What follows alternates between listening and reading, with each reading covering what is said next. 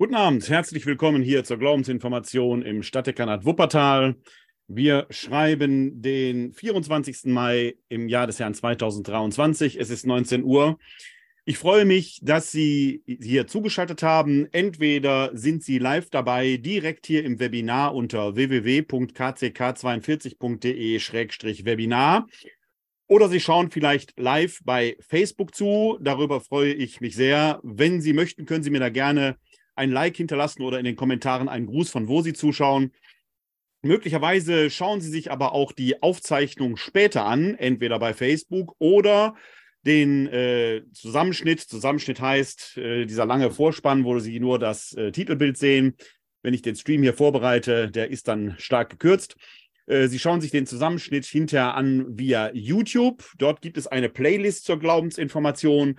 Diese Playlist können Sie äh, abonnieren, indem Sie direkt diesen QR-Code hier einscannen. Dann kommen Sie direkt dahin.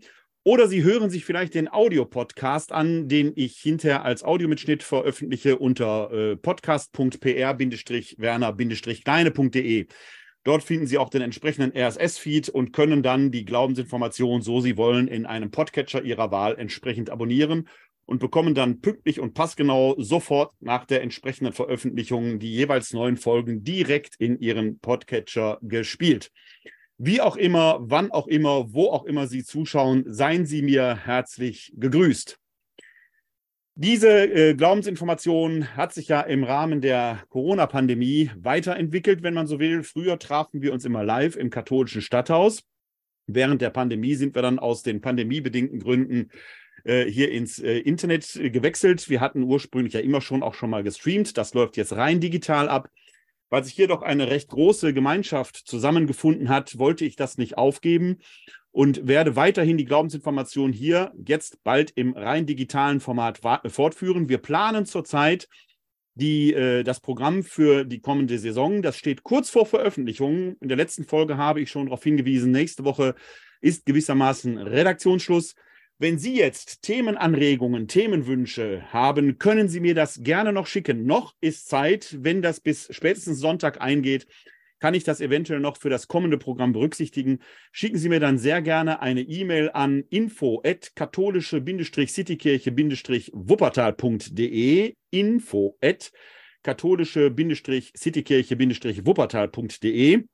dann versuche ich die Themenwünsche äh, noch einzuarbeiten. Verloren geht auf keinen Fall ein Wunsch. Manchmal habe ich ja auch Sonderausgaben, wo es dann um Fragen und Antworten gibt und bei etwas kleineren Themenkomplexen könnte ich die da in einer Sonderausgabe verarbeiten. Nutzen Sie bitte dieselbe E-Mail-Adresse auch für Ihr Feedback äh, zu den einzelnen Folgen oder wenn Sie ganz allgemein Fragen zu Theologie, Glaube oder Religion haben, ich verspreche, jede E-Mail zu beantworten. Ich schaffe es im Moment manchmal aufgrund des etwas höheren E-Mail-Aufkommens, denn aus Ihren Kreisen kommen da doch einige E-Mails dankenswerterweise nicht immer so kurzfristig zu antworten, aber ich verspreche, keine E-Mail geht verloren. Äh, wenn Sie hier in Wuppertal und Umgebung wohnen, dann gibt es die Glaubensinformation seit Anfang des Jahres auch in einem Kompaktformat wieder live im katholischen Stadthaus. Das ist dann die Glaubensinformation kompakt. Da gab es doch hier in Wuppertal auch den Wunsch, das wieder live zu machen. Das heißt, ich, Sie merken, ich habe das äh, etwas auseinanderdividiert, weil beides zusammenzufassen als Hybridveranstaltung mal ein Plan war, aber doch technisch recht aufwendig zu realisieren ist. Deswegen habe ich das jetzt gesplittet. Wir bleiben hier gut alle zwei Wochen mittwochsabends in diesem Format hier beisammen. Und wer live ins katholische Stadthaus kommen möchte, ist dort herzlich willkommen, auch rund alle zwei Wochen. Donnerstags um 12.15 Uhr von heute aus gesehen morgen, also am 25. Mai, findet die nächste Glaubensinformation kompakt im katholischen Stadthaus statt. Heute Abend haben wir uns äh, die Heilungserzählungen im Neuen Testament vorgenommen und ich habe sie übertitelt mit einfach wunderbar Fragezeichen. Dieses Fragezeichen ist nur allzu berechtigt, denn die sogenannten Wundererzählungen im Neuen Testament äh, beeindrucken natürlich und es gibt immer wieder Autoren aus allen konfessionellen Lagern, die gerade in dem scheinbar Wunderbaren der Ereignisse ja geradezu einen Erweis der Gottheit Jesu sehen. Da gucken wir gleich mal näher hin, ob das tatsächlich so ist. Ich stelle jetzt schon gewissermaßen als Spoiler am Anfang mal die These auf, dass das vermeintliche Wunder eher das eigentliche überstrahlt und vielleicht sogar, wenn man doch allzu wundergläubig an die Texte herangeht, äh, den eigentlichen Impetus der Texte schnell übersieht. Was will ich damit sagen? Äh, die Heilungserzählungen, die wir uns heute vornehmen, sind vielleicht auf den zweiten Blick nicht wunderbar auf dieser Oberfläche, aber doch wunderbar in einem viel, viel tieferen Sinn. Sie merken schon, wenn ich dann im Untertitel von Heilungserzählungen spreche, dass ich da offenkundig einen anderen Ansatz sehe, der, glaube ich, dann auch der Nachahmung doch sehr empfohlen ist und von dem wir persönlich etwas lernen können. Es gibt eine ganze Reihe von besonderen Erzählungen im Neuen Testament, die scheinbar wunderbar sind. Dazu gehören die Toten, sogenannten Totenerweckungen. Da ist äh, der Lazarus zu nennen, der Jüngling von Nein. Oder eine Totenerweckungsgeschichte schauen wir uns heute vielleicht an, wobei man hier schauen muss, ist der überhaupt so richtig tot, die Person, um die es da geht? Das ist die Tochter des Jairus. Da schauen wir gleich mal näher hin und dann wird man sehen, auch da ist das scheinbare Wunder, und Sie merken, ich benutze schon immer dieses Wort scheinbar, so stark im Vordergrund, dass man das überwinden muss, denn da steckt eine ganze Traditions- und Auslegungsgeschichte hinter. Ich glaube, dass in der Tiefe des Textes etwas ganz anderes, etwas viel Tieferes verborgen ist, was dann in der Tat im eigentlichen Sinne wunderbar ist.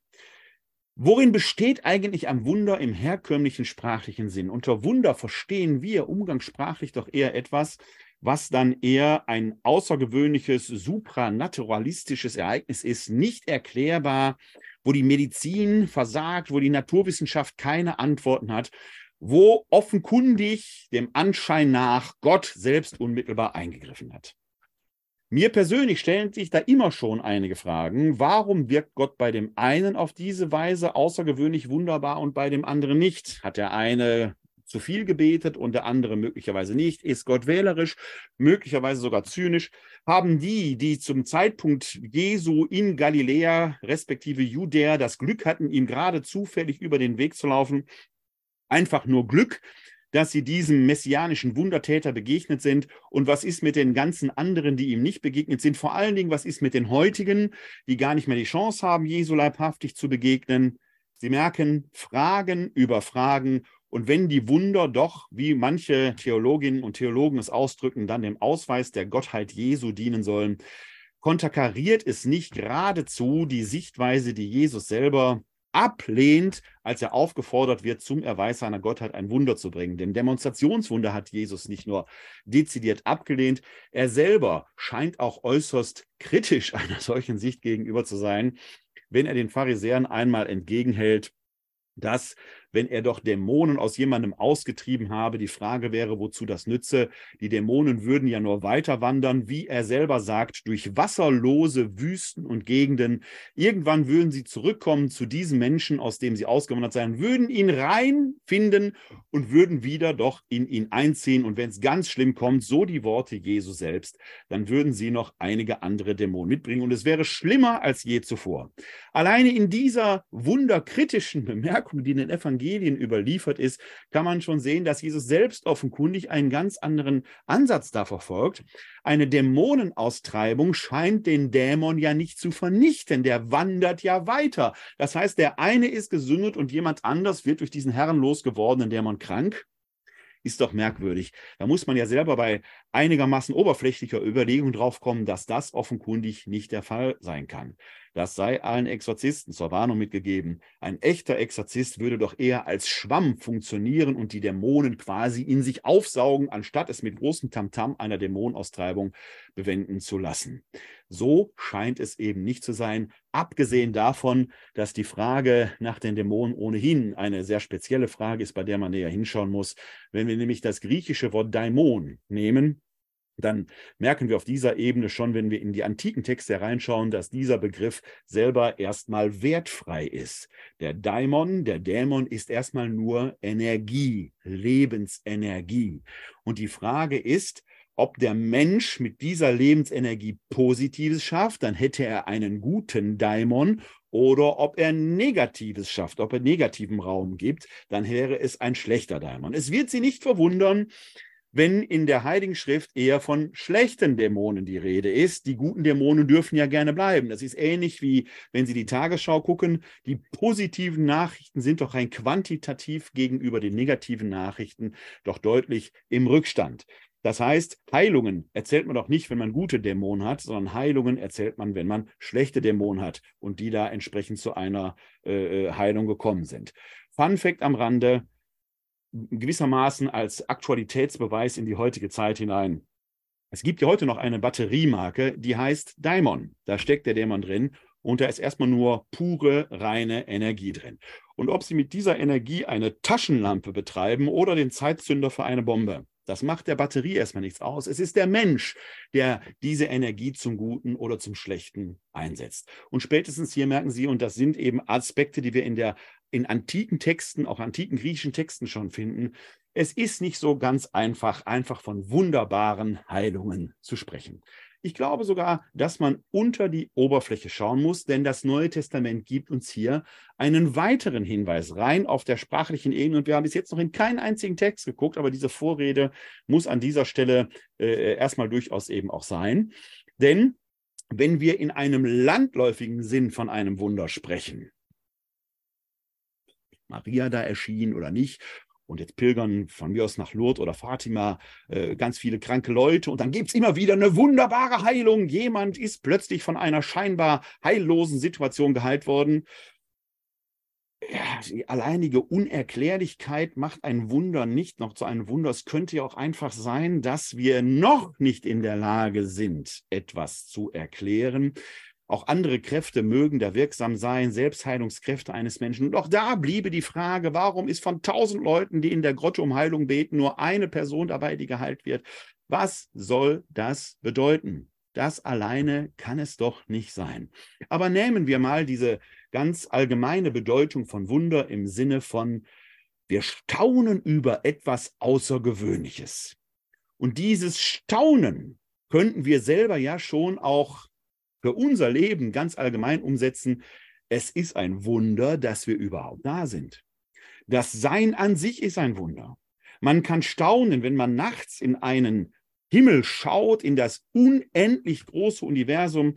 Wir erleben jetzt mit dem James Webb Teleskop, das dort ins All geschossen ist, wie tief und wie weit und wie hell leuchtend dieses Weltall in den tiefsten und dunkelsten Ecken für, aus unserer Sicht letzten Endes doch ist. Da kann man tatsächlich staunen. Kommt das jemandem irgendwie als Wunder vor? Das scheint fast alltäglich zu sein. Aber dieser Begriff des Staunens über die Größe, über das Außergewöhnliche führt uns schon auf eine richtige Spur. Denn Staunen in diesem Sinne über etwas Großes, etwas, das das menschliche Begreifen auf den ersten Blick überfordert, würde auf Griechisch Taumazein heißen. Das zugehörige Substantiv wäre Thauma. Und Thauma wäre Wunder im landläufigen Sinn. Ein anderer Begriff, den die griechische Sprache für ein solches supranaturalistisches Ereignis kennt, wäre Terras. Diese beiden Worte, Terras und Sauma würden Wunder in unserem allgemeinen umgangssprachlichen Sinn bedeuten, auch in dem Sinne, Gott greift ein und schafft irgendetwas, was der Mensch selber nicht begreifen kann. Es ist bemerkenswert, dass das Neue Testament diesen Begriff in den Evangelien, die vom Handeln, Reden und Wirken Jesu berichten, nicht kennt. Weder der Begriff Terras noch Phauma kommen in den Evangelien vor. Phauma im Sinne von Wunder begegnet uns in der Apostelgeschichte, wenn plötzlich die Apostel im Auftrag Jesu Kranke heilen. Das scheint tatsächlich wunderbar zu sein, weil die Apostel auch während des öffentlichen Wirkens Jesu jedes Verständnis vermissen lassen. Das heißt, nach Kreuzestod und Auferstehung Jesu Christi, nach der Gabe und dem Empfangen des Heiligen Geistes, scheint bei denen was passiert zu sein, dass deren Leben nicht nur in der Lebensführung umgekrempelt hat, sondern auch in der Wirksamkeit.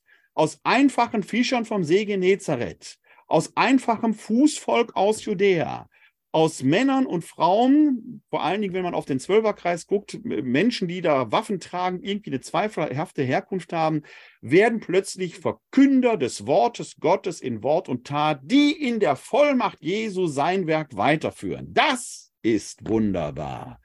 Und es wäre wunderbar, wenn es heute noch in unserer Kirche so wäre. Darüber kann man staunen. Bemerkenswert ist aber, dass mit Blick auf das Handeln und Wirken Jesu genau diese beiden Begriffe, Pauma und Terras, die Wunder in unserem umgangssprachlichen Sinne bedeuten würden, eben nicht im Neuen Testament in den Evangelien zu finden sind. Was wir wohl finden, ist in den synoptischen Evangelien, das ist Matthäus, Markus und Lukas, der Begriff Dynamis. Da steckt, Sie kennen auch diesen Begriff Dynamo, auch Energie drin. Dynamis ist Kraft.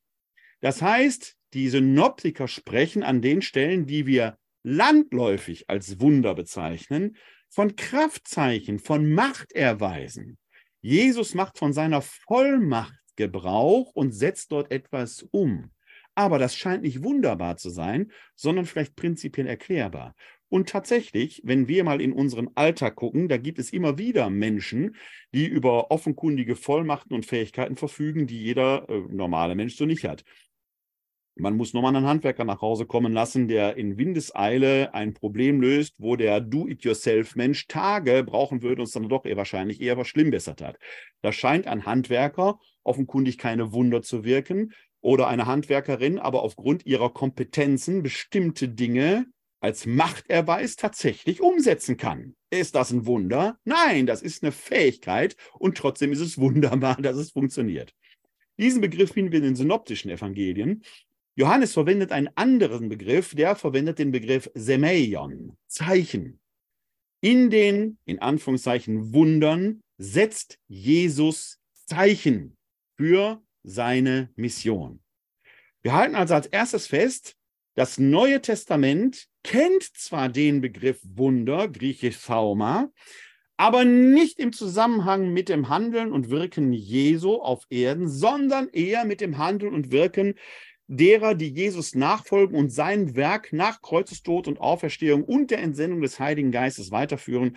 Da ist es dann tatsächlich schon fast ein Hinweis, dass hier etwas Außergewöhnliches passiert, aber weniger in der Tat, in der Wirkung dessen, was geschieht, sondern dass diese Menschen überhaupt tatsächlich in die Lage gekommen sind, sich selbst zu vertrauen und das Wort Jesu mit Vollmacht weiter zu verkünden, in Wort und in Tat.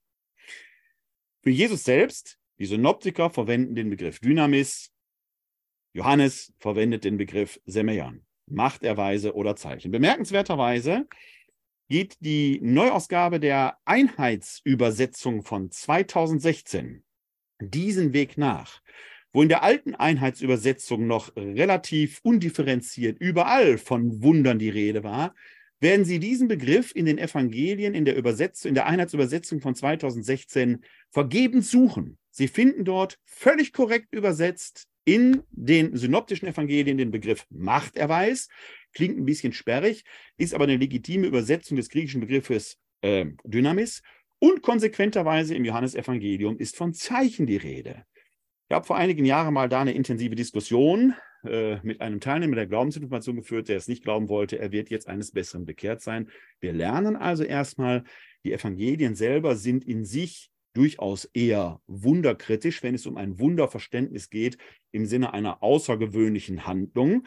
Siehe die Einwendungen Jesu selber, der sich a weigert, äh, Demonstrationswunder zu wirken und b der selber ja fast schon mit einer gewissen Prise äh, ja, Selbstironie sagt, was bringt's, wenn ich Dämonen austreibe? Die wandern doch umher. Und wenn nichts passiert, kommen die früher oder später zurück. Und vielleicht ist es hinterher schlimmer als vorher. Also eine deutlich wunderkritische Tendenz. Gleichwohl wird das heilende Wirken Jesu in Wort und Tat geschrieben. Und deswegen spreche ich lieber von Heilungserzählungen als von Wunderberichten. Eine kleine Ausnahme, auch wenn das Neue Testament auch da den, wir Verwendung des Begriffes Trauma oder Terras, also Wunder vermeidet, sind die, äh, ja, sagen wir mal, Schöpfungsereignisse, die Jesus setzt, der Gang auf dem See, die Sturmstellung auf dem Wasser. Da wird erzählerisch deutlich gemacht, dass Jesus offenkundig mit Gott so eng im Bunde ist. Ich vermeide jetzt die christologische Deutung wahrer Gott und wahrer Mensch, weil die in den Evangelien selber noch im Diskurs letzten Endes eigentlich ist, dass in ihm die Schöpfungsmacht tatsächlich wirksam ist und sogar die Elemente der Welt ihm gehorchen. Die Nähe zwischen Christus und Gott ist größer, als es die zwischen Propheten und Gott war. Das ist das Signal, was in den Evangelien da gesetzt wird. Aber vielleicht machen wir da auch mal eine eigene Glaubensinformation, wo wir uns diese Texte näher anschauen. Heute soll es um Heilungserzählungen gehen und da werde ich exemplarisch einige ähm, heraussuchen, die wir uns jetzt äh, da entsprechend näher anschauen werden. Wir beginnen mit einem Text und viele Texte von denen sind da durchaus bekannt und äh, berühmt. Wir beginnen mit einem Text, nämlich der Heilung der Schwiegermutter des Petrus. Manche dieser Texte finden wir nur einmal im Neuen Testament, dann stammen die entweder aus einem sonderliterarischen Gut, auf das speziell Matthäus und Lukas zurückgegriffen haben. Manchmal sind es vielleicht Erzählungen, die nur einfach überliefert sind. Viele Heilungserzählungen oder einige sind allerdings mehrfach überliefert worden, manchmal sogar so mehrfach, dass es die Zahl der Evangelien übersteigt. Eine schauen wir uns gleich an. Da geht es um die Heilung der Blinden oder des Blinden bei Jericho in vier Evangelien, fünfmal berichtet. Da, wo wir solche Häufungen finden, teilweise dann noch verbunden mit Namensnennungen, bei dem Blinden von Jericho wird ja an einer Stelle der Name Bartimäus überliefert, dann ist das schon ein starker Hinweis, ein starkes Zeichen darauf, dass dort dieser Erzählung ein, eine historische Begebenheit zugrunde liegt, dass diese Erzählung also durchaus einen gewissen historischen Kern in Anspruch nehmen. Aber schauen wir äh, uns mal an, was da eigentlich passiert. Und wir beginnen, wie gesagt, mit der Heilung der Schwiegermutter des Petrus. Die wird eben auch mehrfach in den synoptischen Evangelien berichtet. Wir schauen uns jetzt mal hier die Fassung an, wie sie im Markus-Evangelium überliefert wird. Und da sind wir im Markus-Evangelium im Kapitel 1, die Verse 29 bis 31. Mehr ist es nicht. Schauen wir uns den Text mal an. Sie verließen sogleich die Synagoge und gingen zusammen mit Jakobus und Johannes in das Haus des Simon und Andreas. Die Schwiegermutter des Simon lag mit Fieber im Bett. Sie sprachen sogleich mit Jesus über sie und er ging zu ihr und fasste sie an der Hand und richtete sie auf. Da wich das Fieber von ihr und sie diente ihnen. Wenn Sie so wollen, haben wir es hier mit der ersten Heilungserzählung innerhalb des Markus-Evangeliums zu tun, die hier direkt am Anfang geschildert wird. Wichtig bei diesen Texten ist immer auch so ein wenig den Globe zu betrachten. Also was erzählt uns der Text in der Regel mit doch sehr wenigen Worten über die Rahmenhandlung? da schauen wir uns diesen Text noch einmal an. Ich blende ihn noch einmal ein was hier über die Rahmenhandlung entsprechend erzählt wird. Da heißt es direkt am Anfang, sie verließen sogleich die Synagoge und gingen zusammen mit Jakobus und Johannes in das Haus des Simon und Andreas. Die Frage ist, wer sind sie? Wer verbirgt sich hinter diesen dritten, hinter dieser dritten Person äh, Plural, die hier entsprechend erwähnt wird? Es sind auf jeden Fall Jakobus und Johannes und offenkundig auch Simon und Andreas. Simon ist Petrus, der den Beinamen Petrus der Fels bekommen wird. Wir haben also mindestens vier Männer. Möglicherweise sind da noch ein paar andere dabei. Möglicherweise. Aber mindestens diese vier Männer plus eine unbekannte Zahl X, die gehen jetzt nach dem Synagogenbesuch am Schabbat in das Haus des Simon und Andreas. Man könnte fast sagen, ist vielleicht so eine Art Frühshoppen. Wir Augenzwinkern. Jesus ist auch dabei. Wir müssen uns an dieser Stelle etwas klar machen, was bedeutet Haus. In der Regel, da gibt es ja entsprechende Ausgrabungen zu, haben wir es damals mit sogenannten jüdischen Viereckhäusern zu tun. Diese jüdischen Viereckhäuser bestanden im Prinzip aus einem einzigen Raum, unterschiedlich groß, je nachdem, wie groß die Häuser waren, sagen wir mal vielleicht 10 mal 10 Meter. Dieser Raum war zweigeteilt in, äh, äh, zwischen eine obere Ebene, auf der die Wohnfläche war, und eine untere Ebene, wo man Tiere hielt. Fun Fact am Rande, die obere Ebene trug den Namen Herberge. Sie ahnen schon, worauf ich hinaus will. Wenn im Lukas-Evangelium in der Geburtserzählung Jesu davon die Rede ist, dass in der Herberge kein Platz war, dann ist da keine Pension mit gemeint, mit einem Herbergswirt, so eine Art Gaststätte oder Wirtschaft. Nein, es war ein einfaches Haus, möglicherweise Verwandte des Josef. In der Herberge oben war schon alles belegt, sodass Maria mit Josef unten in den Stallbereich mussten. Es war aber alles innerhalb eines Hauses. Ob jetzt im Haus des Simon Petrus ein solcher Stallbereich war, können wir nicht sagen. Möglicherweise fehlte der dort auch, weil das ja ein Fischer war. Vielleicht hielt er aber auch ein paar Ziegen oder ähnliches. Kann man jetzt nicht viel zu sagen, ist Spekulation. Was bleibt ist, es ist ein einziger Raum. In diesem Raum wurde gelebt, gekocht, geschlafen, alles das, was passierte, passierte in diesem einen Raum öffentlich für alles. Es ist eben kein Haus, wie wir uns das heute vorstellen, mit verschiedenen Zimmern und irgendwo im zweiten Stock liegt hinter einer verschlossenen Tür die kranke Schwiegermutter. Nein, die liegt im selben Raum, wahrscheinlich irgendwo in der Ecke. In der anderen Ecke treffen sich jetzt die Anwesenden. Wie gesagt, mindestens vier, Jakobus, Johannes, Simon und Andreas plus Jesus. Wahrscheinlich ein paar mehr, wir machen es jetzt aber der Einfachheit halber, wir bleiben bei diesen Vieren plus Jesus. Schauen wir mal an, was der Text jetzt weiter erzählt. Dieser Rahmen ist ja für das Verständnis der Geschichte wichtig. Also, wir haben hier die Eingangsszene im ersten Satz. Man ging nach der Synagoge in das Haus des Simon und Andreas. Die Schwiegermutter des Simon lag mit Fieber im Bett. Wie gesagt, selber Raum, irgendwo in der Ecke. Und jetzt wird lapidar hier erzählt, sie sprachen sogleich mit Jesus über sie. Und jetzt lasse ich an dieser Stelle mal ihre Fantasie spielen. Ist eine Schwiegermutter, eine Mother-in-Law. Selbst der Papst reißt Witze. Papst Franziskus reißt Witze über die Mother-in-Law. Schwiegermutterwitze gibt's wie Sand am Meer. Es gibt schwie gute Schwiegermütter, nervige Schwiegermütter, Schwierige Schwiegermütter. Die Schwiegermutter ist eine Witzfigur.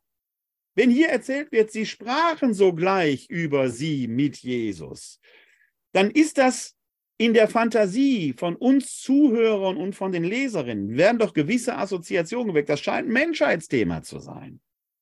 Die hört aber alles mit, die ist im selben Raum. Was ist das für eine Szene? Da sind, ich bleibe mal bei den vier Männern, werden möglicherweise ein paar mehr gewesen sein, die reden über sie und die sitzt da und hört im Prinzip mit, aber das ist ein. Das ist das Setting, das aufgemacht wird. Und dieses Setting wird jetzt durch eine Handlung Jesu konterkariert. Mir ist das wichtig, dass wir, dass Sie diesen Schritt jetzt mitgehen, weil es an dieser Stelle hier schon interessant wird, weil offenkundig eine ganz andere Sache da im Raum steht. Ähm, ich habe jetzt hier eine Meldung von dem Herrn Piccino. Ich erteile Ihnen mal die Sprecherlaubnis, dann können Sie, wenn Sie eine Frage haben, die hier einspielen. Hallo, Herr Piccino. Hallo, Herr Kleine. Ähm, ich hätte mal eine Frage und zwar, äh, ich persönlich finde das jetzt sehr unberechtigt, also gegenüber Schwiegermütter jetzt, ähm, ja, sich so spottisch zu äußern. Ich kann nachvollziehen, zum Beispiel meine, ja, ich soll sagen Schwiegermutter, aber von meiner Freundin. Ähm, ich bin jetzt verstehe mich jetzt auch nicht so gut mit dir, aber ich meine, dass ähm, sie zu stigmatisieren und zu pauschalisieren, fände ich auch irgendwie unberechtigt. Ja, ich würde Ihnen an dieser Stelle sogar zustimmen. Über auf meine Schwiegermutter würde ich jetzt persönlich gar nichts kommen lassen wollen. Deswegen sage ich an, an anderer Stelle hier in der Glaubensinformation sage ich deswegen sehr häufig, äh, man muss die einzelne real existierende Schwiegermutter kann ganz anders sein. Es geht hier erstmal um den Globe, der aufgemacht wird. Und ich glaube, dass der Text das nicht zufällig so erzählt und dieses Setting auch so aufmacht. Und Sie selber haben ja gerade auch schon eine kleine Einstellung gemacht. Ich glaube sogar, dass dieser Text das mit einem gewissen Augenzwinkern erzählt, um genau auf diese zweite Ebene, wo Jesus jetzt handelt, hinzugehen. Denn er macht jetzt gleich etwas ganz Entscheidendes, um dieses gestörte Beziehungsverhältnis, das da offenkundig im Raum steht, zu heilen. Die Schwiegermutter liegt ja mit Fieber im Bett. Das ist jetzt möglicherweise gar keine schwere Krankheit. Die ist vielleicht erkältet oder was auch immer. Also es ist jetzt keine todbringende Krankheit, die der Heilung bedürfte. Die Krankheit, die da im Raum steht, ist eben offenkundig eine ganz andere und die wird hier mit wenigen Versen in diesem Text erzählt. Die Krankheit, die hier im Raum steht, ist eine gestörte Beziehung offenkundig zwischen diesem Haufen merkwürdiger Männer, die nicht mannsgesucht sind, offen mit der Schwiegermutter zu reden, sondern zu tuscheln und der Schwiegermutter, die da in der Ecke liegt. Ja, also es ist gar nicht so despektierlich, wie es sich auf den ersten Blick anhört und wie ich es auch angewandt habe. Jetzt passiert nämlich das Eigentliche an dieser Stelle, äh, wo das Handeln Jesu relevant wird. Wir schauen mal vielleicht in den Text, dann beantwortet sich an dieser Stelle vielleicht Ihre Frage äh, auf eine andere ähm, Weise. Ich gucke mal, dass wir den Text weiter anschauen. Äh, aber wenn Sie gleich noch eine Frage haben, melden Sie sich gleich gerne nochmal wieder, dann schalte ich Sie gerne wieder dazu. Wir schauen mal in den Text, was jetzt passiert. Also sie sprachen sogleich mit Jesus über sie und jetzt kommt die Reaktion Jesu darauf. Er ging zu ihr, fasste sie an der Hand und richtete sie auf. Da wich das Fieber von ihr und sie diente ihnen. Hier wird mit ganz wenigen Worten etwas Entscheidendes erzählt, was uns auch in anderen Heilungserzählungen gleich begegnen wird. Jesus geht zu ihr. Stellen wir uns noch mal vor, ähm, wie dieses Setting war. Da sind die tuschelnden Männer. Da, hinten in der Ecke, liegt die Schwiegermutter. Jesus geht jetzt, überbrückt diese Distanz, geht zur Schwiegermutter. Er lässt die Tuschler alleine und er bildet jetzt die Brücke zu dieser Frau, über die geredet wird. Man redete eben nicht mit ihr, sondern über sie. Und Jesus überbrückt die Distanz. Er macht noch mehr. Er fasst sie an. Es gibt diese physische Komponente, die wird uns gleich bei anderen Heilungserzählungen auch nochmal begegnen. Und dann richtet er sie auf. Das ist ein Topos, der wird uns gleich immer wieder begegnen. Man könnte ja auch sagen, Jesus kniet sich neben das Bett. Das ist ja so etwas, was wir äh, auch immer wieder lernen, dass wir, wir wollen ja mit Menschen auf Augenhöhe äh, kommunizieren.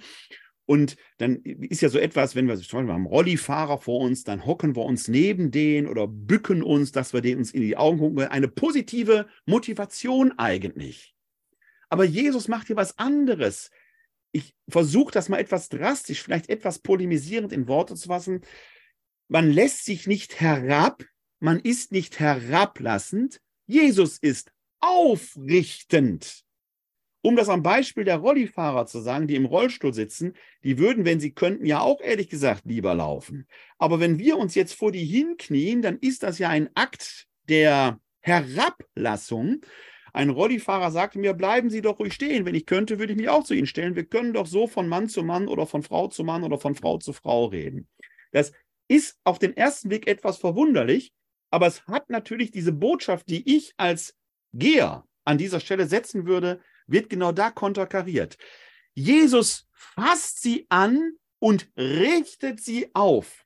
Die ist eben nicht bettlägerig in dem Sinne, die hat offenkundig nur Eigenenergie. Die kann also stehen. Jesus bringt diese Frau, über die gerade noch getuschelt wurde, auf Augenhöhe. Er richtet sie auf. Man könnte auch sagen, er ist aufrichtend aufrichtig. Da wich das Fieber von ihr. Was auch immer sie dort in diese äh, Situation ins Bett gebracht hat, ist gar nicht wichtig an dieser Stelle. Wir haben keine Symptombeschreibung. Wir können die vermeintliche Krankheit gar nicht eingrenzen. Wir können gar nicht sagen, was es ist. Wir können auch gar nicht sagen, wie eine vermeintliche Heilung vonstatten gegangen ist. Das Fieber, das sie befallen hat, lag möglicherweise in der demütigen Situation einer Ausgrenzung begründet und die heilt Jesus. Denn jetzt geht sie hin und diente ihnen. Das heißt, die muss ja auch zu den anderen, die im Raum sind, gehen und damit wird gewissermaßen die Gemeinschaft hergestellt. Deswegen habe ich in, einer, äh, gewissen, in einem gewissen Sinn anfänglich hier etwas äh, vielleicht polemisiert gegen die Schwiegermütter, weil ich natürlich weiß, dass da gewisse Assoziationen mit verbunden sind, die, glaube ich, dieser Text auch hervorrufen will. Das scheint ein Menschheitsthema zu sein. Und deswegen ist diese Geschichte so interessant, weil Jesus uns zeigt, nicht übereinander, sondern miteinander reden. Im Vordergrund steht hier die Schwiegermutter wird vom Fieber geheilt. Da steht aber gar nicht, wie das passieren soll. Viel interessanter ist, was passiert, denn das wird ausführlich geschildert. Es wird kein therapeutischer Prozess geschildert. Es wird auch kein Zauberspruch geschildert. Es wird keine Segenshandlung oder sonst etwas geschildert. Es wird geschildert, was Jesus tut. Er geht zu ihr hin, fasst sie an und richtet sie auf. Da wich das Fieber von ihr. Ich erwähne diese Geschichte hier am Anfang, weil die auf den Punkt etwas signalisiert, was offenkundig die Heilungserzählungen innerhalb des Neuen Testamentes, speziell in den Evangelien, äh, ausmacht, was uns in vielfältiger Weise immer wieder äh, gleich begegnen wird. Es geht um das Thema Aufrichtung, es geht um das Thema Ansehen und dadurch Ansehen geben und es geht um Ermächtigung. Ermächtigung in dem Sinne, das, was du noch selbst tun kannst, das tue. Und dann bekommst du vielleicht die Vollmacht, noch viel mehr zu tun, nämlich ermächtigt zu werden, das eigene Leben in die Hand zu nehmen. Dieses Setting, Distanzüberbrückung, Aufrichtung, Ermächtigung, begegnet uns in einer ganz anderen Spielweise, aber doch vergleichbar und mit einer viel drastischeren Konsequenz bei den Erzählungen von den Blindenheilungen. Ich habe schon erwähnt, diese Erzählungen finden wir im Neuen Testament in den vier Evangelien fünfmal, sehr ausführlich im Johannesevangelium, wo dann auch davon die Rede ist, dass jemand blind geboren ist. In den synoptischen Evangelien wird die Ursache der Blindheit gar nicht geschrieben. Die könnten eine Bindehautentzündung theoretisch haben, whatever. Im Johannesevangelium ist dezidiert davon die Rede, dass jemand blind geboren ist. Und der Johannes macht dann in der für ihn typischen Weise etwas, dass er nämlich dann diese Sache auch theologisiert und dass dieser äußeren Blindheit jemanden schildert, der innerlich zur Erkenntnis und zum Sehen kommt, während die äußerlich Sehenden innerlich zunehmend erblinden. Das ist so eine Dialektik, die wir dann im Johannesevangelium finden. Wir schauen uns jetzt aber mal eine Variante an im Matthäusevangelium. Der Matthäus erzählt von dieser Blindenheilung zweimal. Und da begegnet uns auch ein Topos, der bei solchen Wiederholungserzählungen innerhalb der Evangelien auch begegnet. Die äh, sogenannte Brotvermehrung wird auch fünfmal in vier Evangelien geschildert und bei Matthäus eben auch zweimal. Und dann sind es beim ersten Mal sind es 4000, beim zweiten Mal sind es 5000. Bei der Blindenheilung ist es am Anfang ein Blinder, beim zweiten Mal zwei Blinde. Das heißt, es gibt offenkundig so ein literarisches Gesetz, der Steigerung. Wir schauen uns aber einmal, weil die, wie ich finde, äh, ähm, äh, dramaturgisch äh, von der erzählerischen Dynamik hochinteressant ausgestaltet ist, die zweite Erzählung im Matthäusevangelium an, also wo von der Heilung der beiden Blinden vor Jericho die Rede ist. Da sind wir im 20. Kapitel des Matthäusevangeliums. Ich rufe mir die Stelle eben hier auf und dann blende ich Ihnen den Text sehr gerne ein. Kleinen Moment.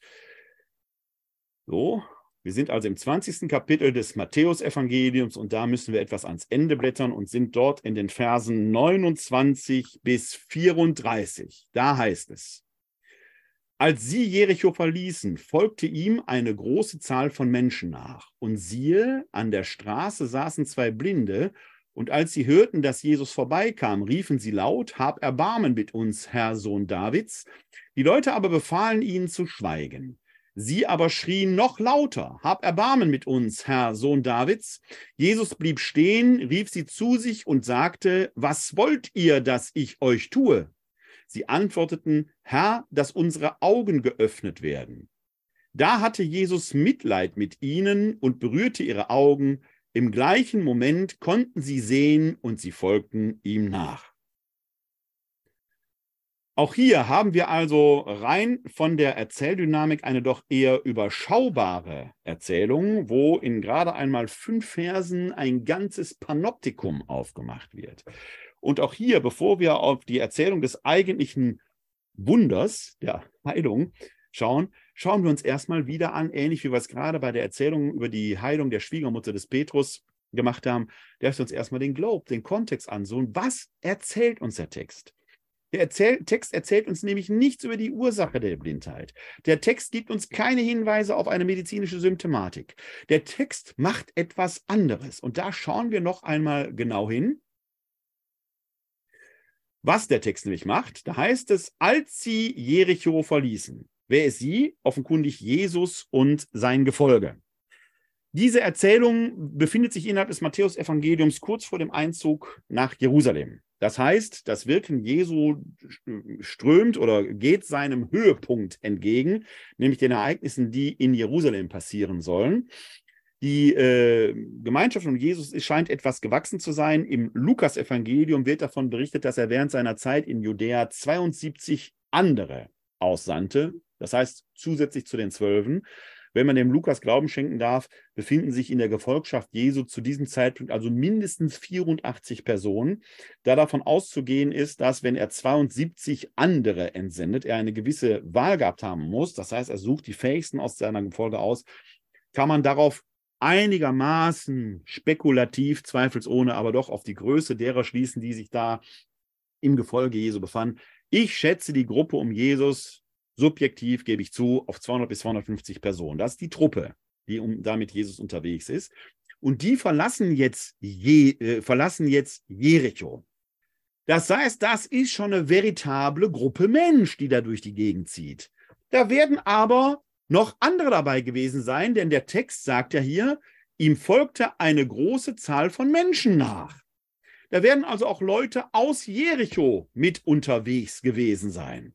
Und wenn Sie jetzt mal die Augen schließen und diese Szene vor Ihrem inneren Auge Gestalt werden lassen, dann ist das mit Sicherheit oder an Sicherheit grenzender Wahrscheinlichkeit nach eine laute Szenerie. Da ist Jubel, da ist äh, Menschengewirr, da sind vielleicht Kinder, die äh, um Jesus herumlaufen. Man wird vielleicht oft den Namen Jesus hier, Jesus da hören, wie es eben auch heute noch so wäre, wenn eine doch stadtbekannte, berühmte Persönlichkeit unterwegs ist. Jetzt macht der Text Folgendes. Und siehe, im Griechischen einfach nur ein Wörtchen Idu. Es geht um Blindenheilung und hier steht und siehe, da muss man sich mal klar machen. Szenenwechsel auf jeden Fall, Cut. Und siehe, an der Straße saßen zwei Blinde. Nur diese Worte genügen, um einen harten Schnitt in den Text einzufügen. Gerade noch Jubel, Trubel, Heiterkeit, lautes Stimmengewirr, Freude und siehe, an der Straße saßen zwei Blinde. Wir sind wohlgemerkt vor den Toren der Stadt, nicht in der Stadt. Die Stadt war der sichere Ort, wo sich die urbane Gemeinschaft abspielte. Draußen vor den Toren der Stadt ist der unsichere Ort. Er ist gewissermaßen sogar unzivilisiert. Vor den Toren der Stadt sitzen zwei Blinde an der Straße, nicht auf der Straße, sondern eher am Rand der Straße. Der Matthäus erzählt das so kunstvoll und er führt uns Leserinnen und Hörer ein wenig nicht an der Nase herum, aber er macht etwas mit uns, weil er Bilder in uns evoziert, die wir automatisch produzieren, ohne dass wir das verhindern können. Hier auf der einen Seite Jubel, Trubel, Heiterkeit und jetzt Szenenwechsel an den Rand der Straße im Staub, da sitzen zwei Blinde. Tiefer kann man nicht sinken. Dieser Kontrast bildet den Rahmen, dieser Kontrast bildet den Globe für die Stelle, für diese Erzählung, die jetzt dargestellt wird. Als die beiden hören, dass Jesus vorbeikam, riefen sie laut, Hab Erbarmen mit uns, Herr Sohn Davids. Die beiden scheinen also offenkundig schon von Jesus gehört zu haben. Sie haben von ihm gehört, dass er offenkundig auch Kranke heilen kann, dass er diese Fähigkeit hat, dass er diese, diese Kraft in sich hat, dieses Wissen, Kranke gesund zu machen. Und jetzt rufen die laut, die Szene gerade war noch leise, jetzt sind plötzlich die laut. Das ist die Ermächtigung, die Eigenenergie, die in diesen beiden noch wirksam ist. Sie riefen laut, hab Erbarmen mit uns, Herr Sohn Davids. Eleison Hymas Kyrie. Das Kyrie eleison rufen wir am Anfang jeder heiligen Messe. Da sind wir quasi wie diese beiden Blinden, die jetzt auf Jesus, die, mit denen wir Jesus auf uns aufmerksam machen wollen. Wir vollziehen quasi in jeder heiligen Messe dieses Wirken und Handeln der beiden Blinden da vor Jericho entsprechend nach.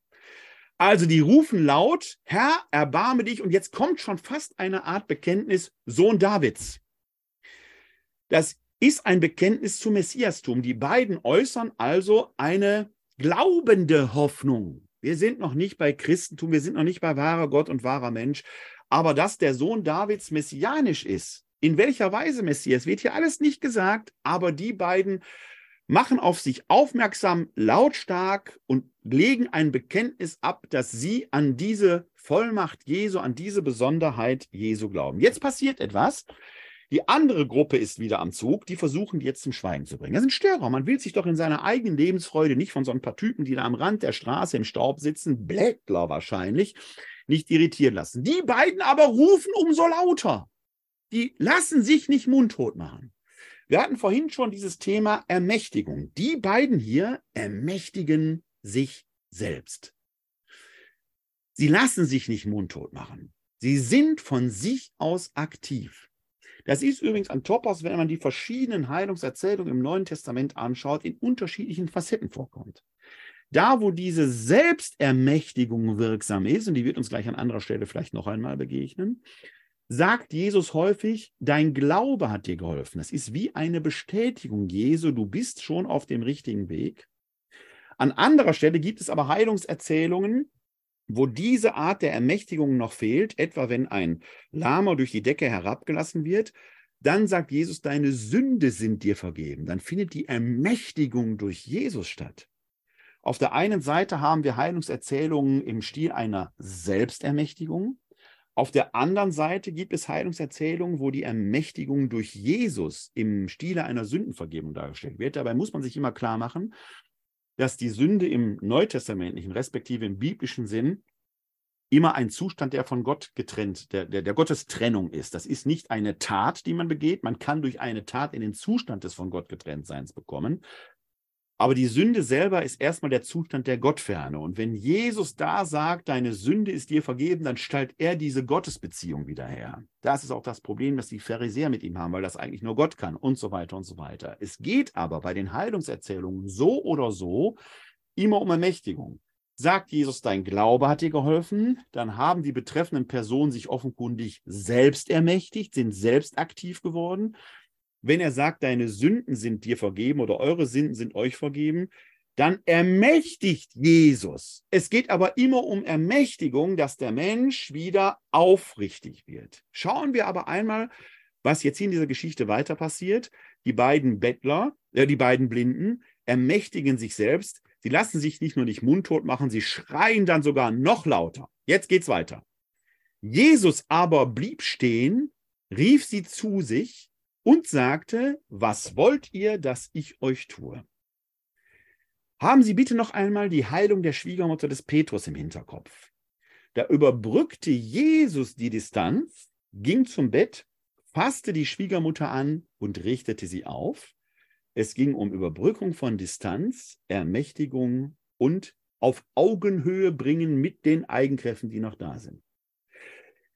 Jesus hätte ja jetzt auch zu den beiden gehen können, hätte sich zu denen herablassen können, mit denen reden. Nein, das Handeln Jesus anders. Er bleibt stehen. Er reagiert auf diesen Anruf. Jetzt ruft er sie zu sich. Dazu müssen die aufstehen und zu ihm kommen. Er bringt die auf Augenhöhe, indem er deren Eigenkräfte aktiviert. Und jetzt sagt er, was wollt ihr, dass ich euch tue? Merkwürdige Frage, finden Sie nicht auch? Ist das nicht offensichtlich? Die beiden sind blind. Er muss doch so ein Sohn Gottes wissen, dass er die jetzt sehen zu machen hat. Muss doch ein Wunder geschehen, oder nicht? Nein, Jesus fragt, was wollt ihr, dass ich euch tue? Das ist Teil der Ermächtigung. Jesus handelt nicht einfach über die Köpfe der Betreffenden hinweg. Die müssen schon sagen, was an ihnen getan werden soll. Hätten die beiden jetzt gesagt, gib uns einen Schekel, damit wir uns ein Brot kaufen können, hätten die einen Schekel gekriegt. Wahrscheinlich vom Judas Iskariot, der die Kasse unter sich hatte. Jetzt erst sagen die beiden, wir möchten wieder sehen können. Herr, dass unsere Augen geöffnet werden. Das möchten wir. Jesus handelt nicht über die Köpfe hinweg. Er ermächtigt die Menschen und handelt nach dem, was diese Menschen wollen. Wie oft, wie oft wird heute die banal naive Frage gestellt, was würde Jesus dazu sagen? Hier ist die Antwort. Jesus würde fragen, was wollt ihr, dass ich euch tue? Und dann geht es nie über Handeln über die Köpfe hinweg, sondern um Ermächtigung. Herr, dass unsere Augen geöffnet werden. Das ist jetzt allerdings eine steile Geschichte. Die ist natürlich schon äh, ähm, dramatisch. Äh, wobei wir immer noch nicht wissen, worin ist deren Blindheit, deren Nichtsehen können begründet. Eine medizinische Analyse, eine medizinische Symptomatik fehlt in dieser Geschichte schlicht und ergreifend. Interessanter ist jetzt, was Jesus macht. Der stippt nicht in die Finger, der wischt denen nicht über die Augen, der spricht immer noch keine segenshaften Zaubersprüche. Es passiert nichts Magisches. Nein, was hier steht ist, da hatte Jesus Mitleid mit ihnen. Die neue Einheitsübersetzung von 2016 ist in vielen Dingen durchaus sehr gelungen. An manchen Stellen aber ist sie immer noch relativ zaghaft, so sage ich es mal. Und die Zaghaftigkeit schwingt hier im Wort Mitleid mit. Mitleid. Mitleid hat man mit Leuten, die am Boden sind. Der Mitleidhabende steht oben, die Bemitleideten sind unten, ein komplementäres Verhältnis. Mitleid wäre aber auf Griechisch Sympatheia, Sympathie, das ist Mitleid. Hier steht aber nicht Sympatheia, sondern hier steht Splanchnisteis. Splanchnisteis. Die Splanchna sind die Eingeweide, das Gedärm, der Magen, das Innerste des Menschen, das auf einer extrem physischen Ebene. Was hier wörtlich übersetzt werden müsste, könnte etwa so klingen, ihr Schicksal traf Jesus in den Eingeweiden. Der spürt eine physische Reaktion. Er macht deren Schicksal zu seinem Schicksal. Es ist eine Identifikation, die hier stattfindet. Der steht nicht mehr nur als heilender Wundertäter gegenüber und macht dolle Sachen. Nein, er identifiziert sich mit deren Schicksal. Er macht das Schicksal der Blinden zu seinem Schicksal. Da hatte Jesus Mitleid mit ihnen. Es fuhr ihm ins Gedärm, ihr Schicksal. Und jetzt kommt wieder, er berührte ihre Augen. Erinnern Sie, die Schwiegermutter des Petrus. Er fasste sie an. Es gibt auch hier wieder die Überbrückung der Distanz. Das ist deswegen bemerkenswert, weil wir Menschen doch eigentlich immer so die berühmte Armlänge Abstand haben. Okay, es gibt hm, kulturelle Unterschiede, je nachdem, ähm, aus äh, welcher Kultur man stammt. Die einen sind da etwas offener, die anderen sind distanzierter. Was aber alle Kulturen eigentlich gemein haben, ist, dass wir einen einen Bereich einer gewissen Intimität um unsere Körper herum haben, in die hinein wir eigentlich nur die lassen, die uns besonders nahestehen. Meine Kinder, meine Frau, die engsten Freunde, die dürfen vielleicht in diesen Bereich der innersten Intimität und damit auch Verletzlichkeit hinein, wenn ich eine fremde Person einfach mal an der Schulter berühren würde oder patsch die Hand auf den Kopf legen würde oder eine fremde Person umarmen würde, das würde mir, glaube ich, in keiner Kultur so gut angerechnet werden. Jesus durchdringt jetzt diese Distanz, wohlgemerkt nicht ungefragt. Er hat ja gefragt, was wollt ihr, dass ich euch tun soll. Er nimmt physischen Kontakt auf und berührt nur ihre Augen. Es geht hier eher um die Überbrückung dieser Distanz. Warum ist das bedeutsam? Weil die ganze Szenerie darauf ja angelegt war, den sozial, die soziale Distanz zwischen den beiden Blinden und der anderen Bevölkerung deutlich zu machen, wir als Ausgestoßene am Rand der Straße vor den Toren der Stadt saßen, die man ja auch mundtot machen wollte. Jesus überbrückt hier ähnlich wie bei der Schwiegermutter des Petrus die Distanz berührt die Augen und dann heißt es in dem Text relativ lapidar, äh, im gleichen Augenblick konnten sie sehen und sie folgten ihm nach. Jetzt ist auf der medizinisch wunderbaren Oberfläche aus Blinden sind Sehende geworden. Wir wissen nach wie vor immer noch nicht, weshalb waren die blind. Wir wissen auch nicht, ob mit dieser Berührung im Augenkontakt vielleicht was anderes passiert ist. Das Ganze endet aber nicht mit, sie konnten sehen, sondern Sie folgten ihm nach. Die beiden waren ja gerade noch aus der Gemeinschaft ausgestoßen. Jetzt haben sie eine neue Gemeinschaft gefunden. Sie sind Teil des Gefolges Jesu geworden, von dem ich vorhin mal relativ steil, subjektiv, spekulativ behauptet habe, es werden so etwa 250 Personen sein. Das heißt, die beiden, die gerade noch völlig vereinsamt waren, völlig rechtlos waren, sind jetzt Teil einer größeren Gemeinschaft geworden. Wo ist jetzt das größere Wunder? in einer vermeintlichen Blindenheilung oder dass Menschen plötzlich wieder Teil einer sozialen Kultur geworden sind. Man weiß es nicht. Wird uns aber gleich weiter beschäftigen. Denn wir schauen uns jetzt mal die nächste Erzählung an, und zwar die Heilung eines Taubstummen.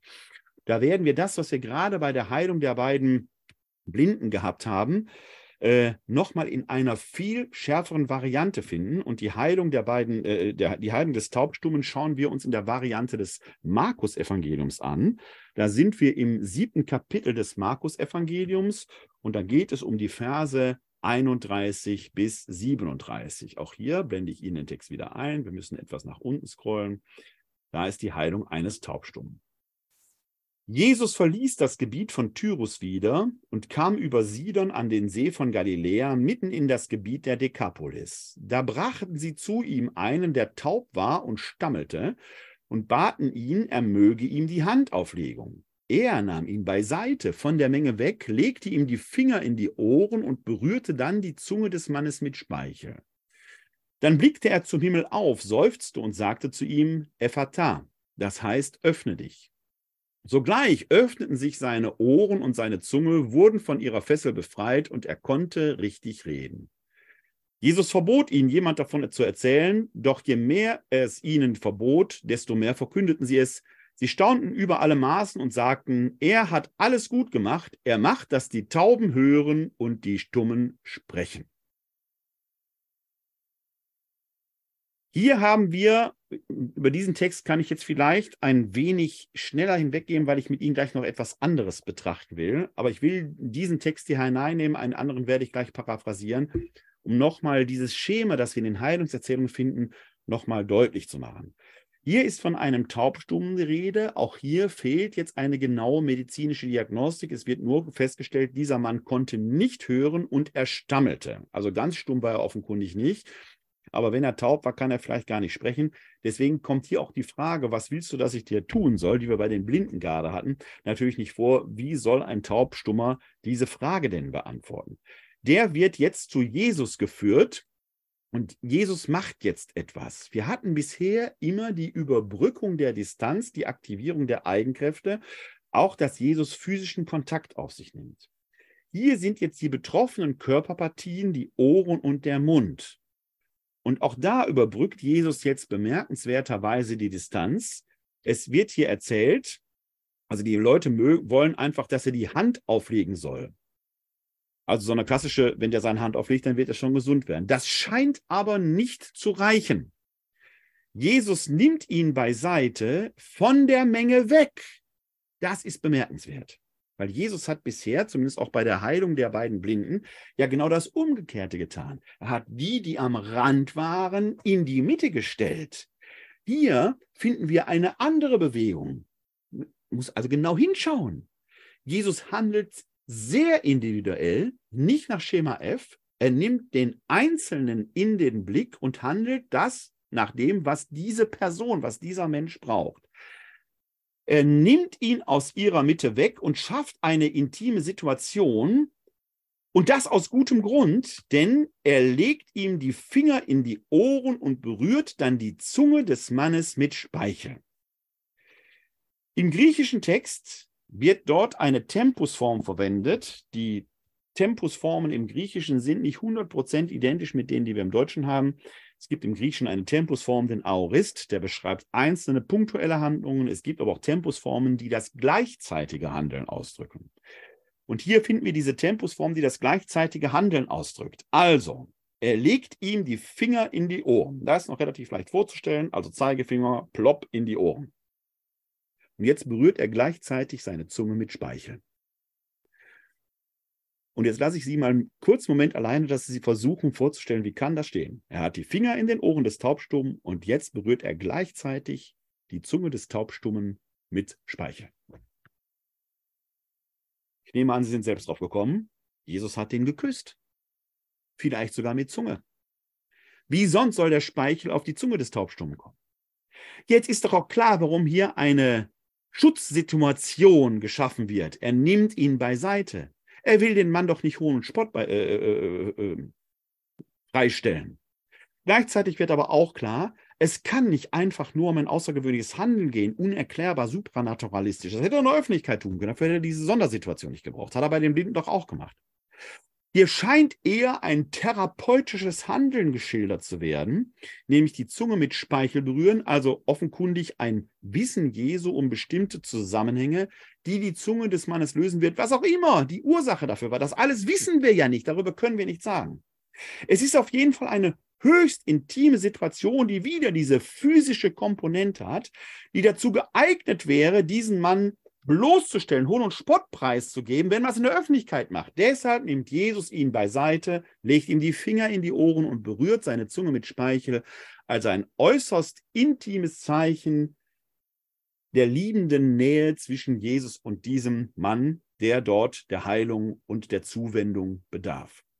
An dieser Stelle die paraphrasierende Erzählung einer anderen Stelle. Wir haben noch eine Erzählung einer Heilung eines Blinden. Da macht Jesus durch seinen Speichel und Lehm einen Teich, den er auf die Augen schmiert. Auch das ist bemerkenswert. Hier wird gewissermaßen zumindest ansatzweise die Herstellung eines Therapeutikum dargestellt. Da ist nichts Wunderbares dran. So, man könnte auch sagen, er hat Kräuter genommen und dies und jenes. Das ist fast, Jesus wirkt als Apotheker. Er wusste Bescheid um bestimmte Zusammenhänge, ob es Tonerde war oder was weiß ich was. Noch heute können Sie äh, bei bestimmten Krankheiten äh, äh Mischungen aus Erde, aus Moor oder sonst etwas drauf, um ein bestimmtes Leiden zu haben. Warum erzähle ich das? Weil uns die Evangelien selber hier und da die Hinweise geben, dass es eben nicht einfach nur magische Wundererzählungen sind, Jesus macht irgendwas und plopp sind die Leute gesund. Nein, es gibt immer wieder diese physische Komponente, hier das Legen der Finger in die Ohren, also etwas, was passiert, eine Berührung stattfindet, eine Pressur stattfindet, was auch immer, und dann die Zunge mit Speichel berühren, einen Teich aus Lehm und Speichel machen, auf die Augen schmieren. Es gibt immer diese physische Komponente, die man fast in Verbindung mit einem Therapeutikum bringen kann. Aber auch hier diese tiefere Ebene, die über das rein heilende Geschehen hinausgeht, nämlich, dass hier noch das Wort kommt, Ephata, die Ohren sollen sich öffnen. Sogleich öffneten sich seine Ohren, seine Zunge wurde von der Fessel befreit und er konnte richtig reden. Diese Erzählung befindet sich noch relativ am Beginn der Ereignisse. Sie befindet sich, sie, sie ereignet sich in Galiläa, also in der galiläischen Zeit. Die Erzählung der beiden Blinden von Jericho war in der jüdischen Zeit, kurz vor den Ereignissen in Jerusalem. Hier ist man von den Jerusalemer Ereignissen doch noch ein ganzes Stück weit entfernt.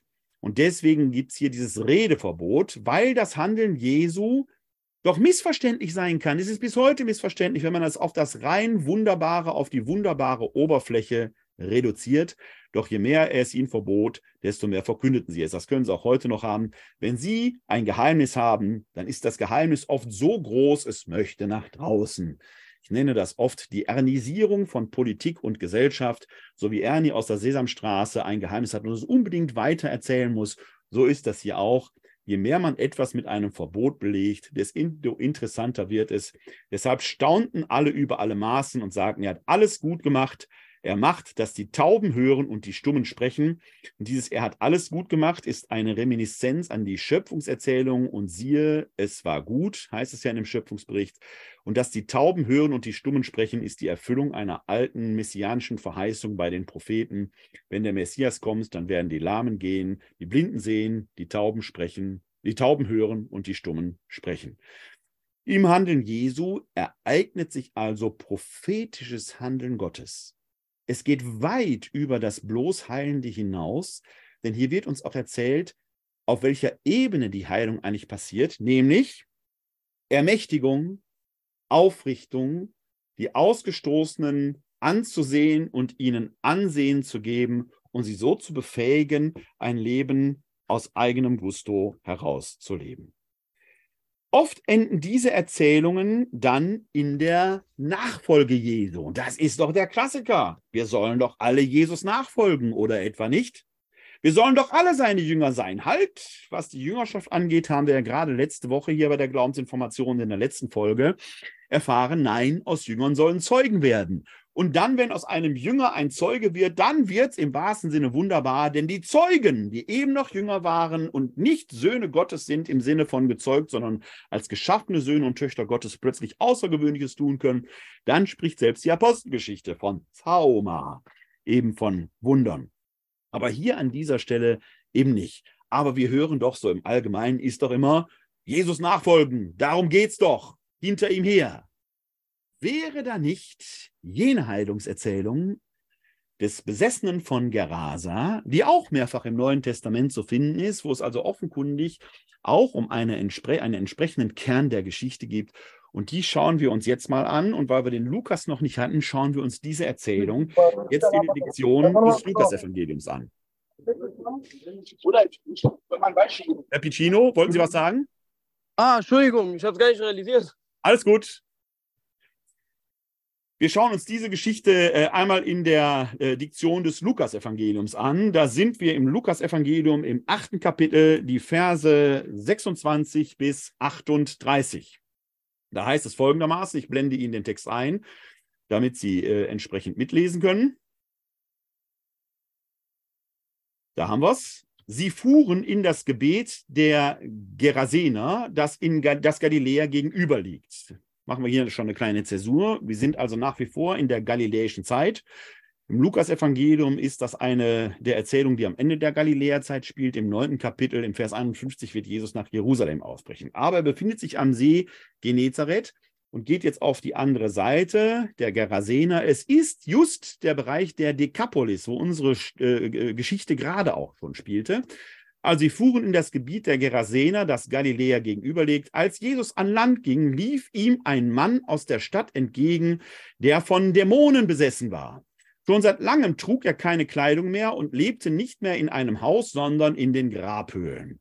Als er Jesus sah, schrie er auf, fiel vor ihm nieder und rief mit lauter Stimme, Was habe ich mit dir zu tun, Jesus, Sohn des höchsten Gottes? Ich bitte dich, quäle mich nicht.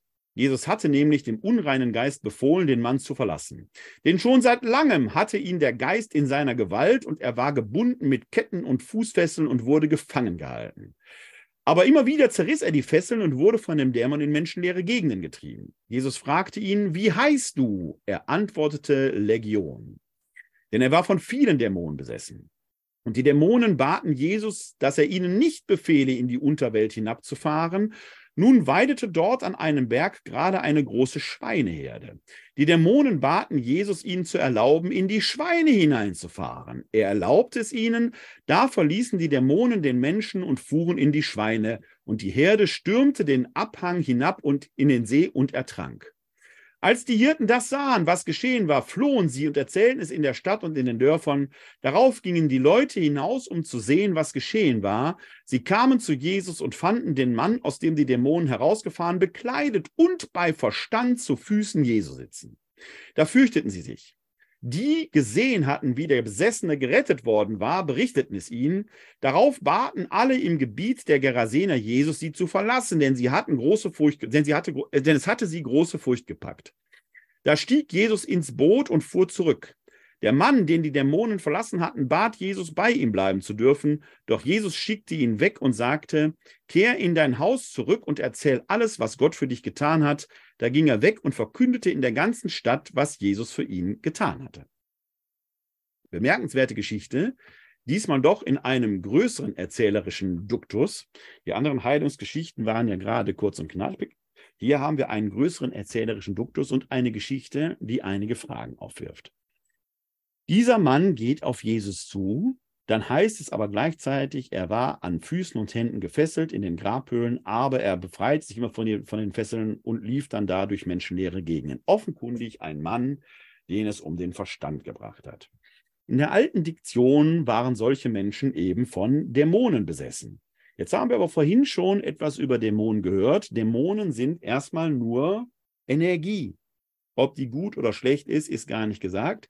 Dann, wenn der Mensch seine Lebensenergie, seinen Dämon zum Schlechten nutzt, dann wird er zu einem schlechten Dämon.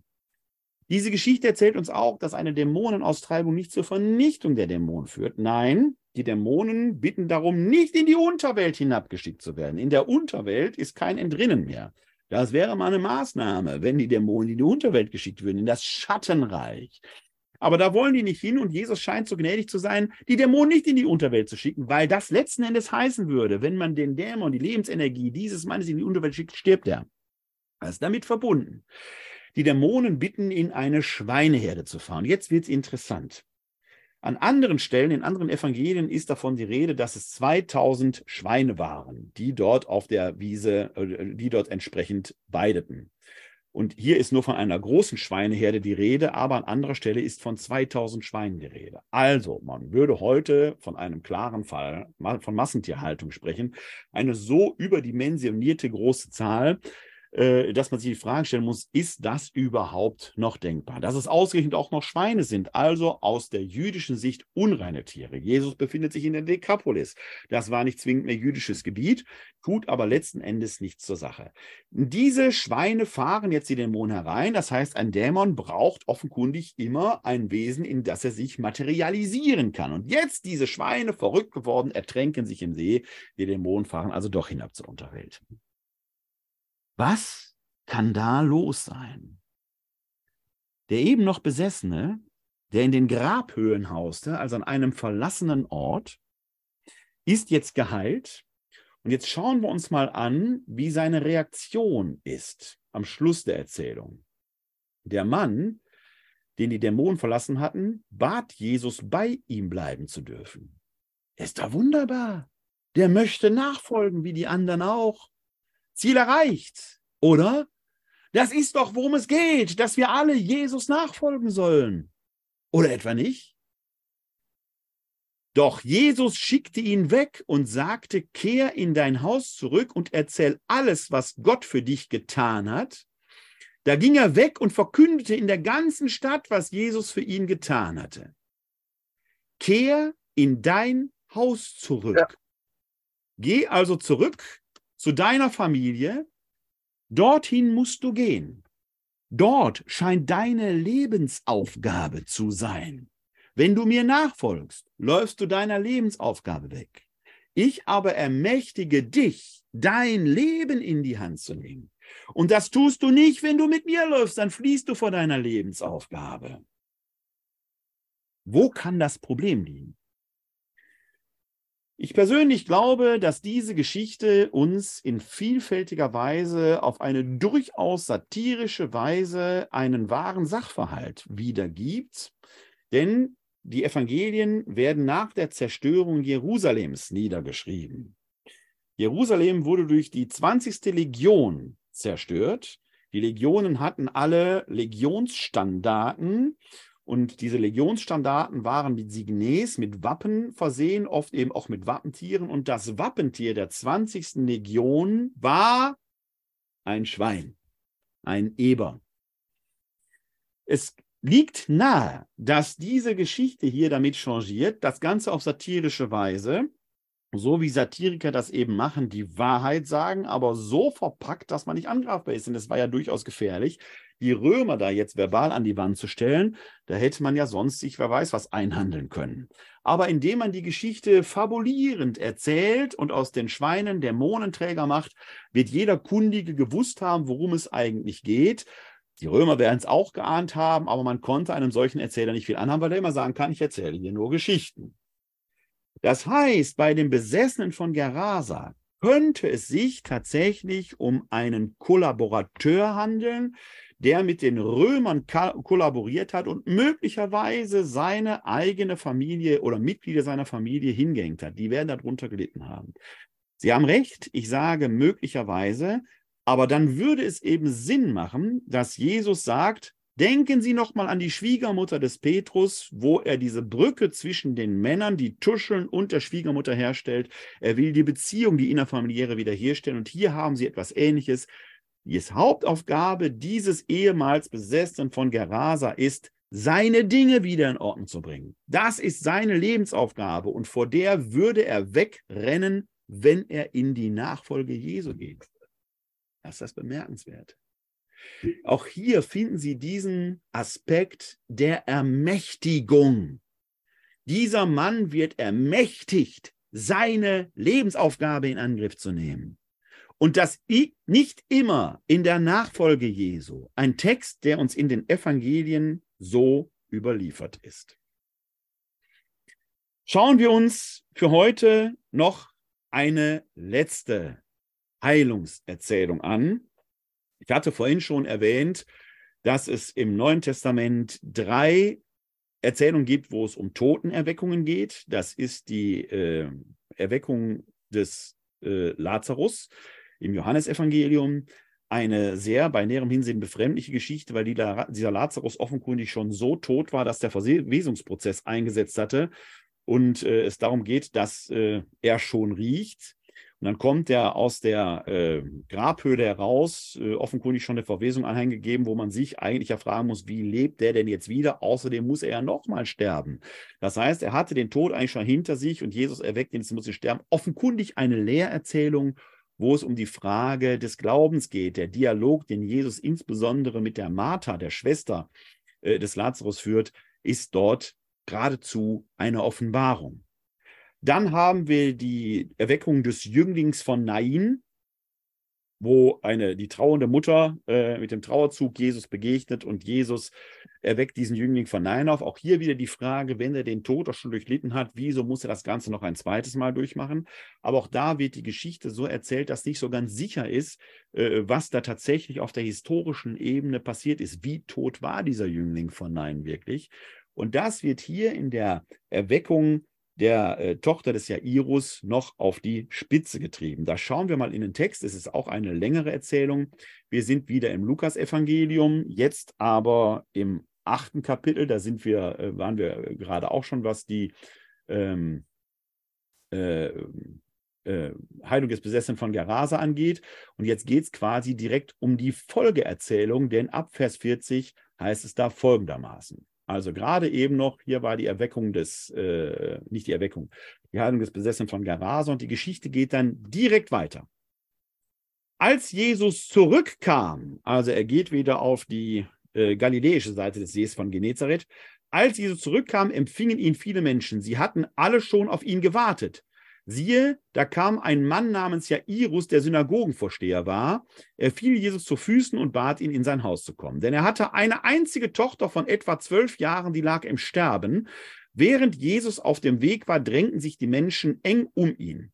Da war eine Frau, die schon seit zwölf Jahren an Blutfluss litt, ihren ganzen Lebensunterhalt für Ärzte aufgewandt hatte und von niemandem geheilt werden konnte. Sie trat von hinten heran und berührte den Saum seines Gewandes. Im gleichen Augenblick kam der Blutfluss zum Stillstand. Da fragte Jesus, wer hat mich berührt?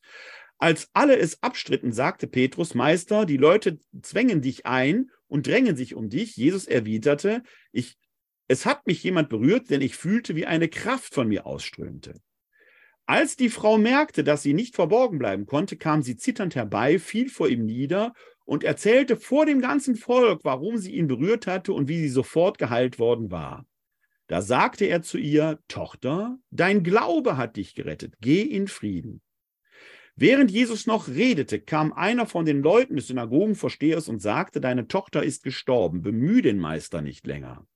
Jesus hörte es und sagte darauf zu ihm, fürchte dich nicht, glaube nur, dann wird sie gerettet werden.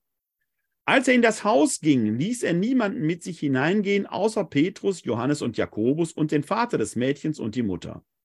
Alle Leute weinten und klagten um sie, Jesus aber sagte, weint nicht, sie ist nicht gestorben, sie schläft nur.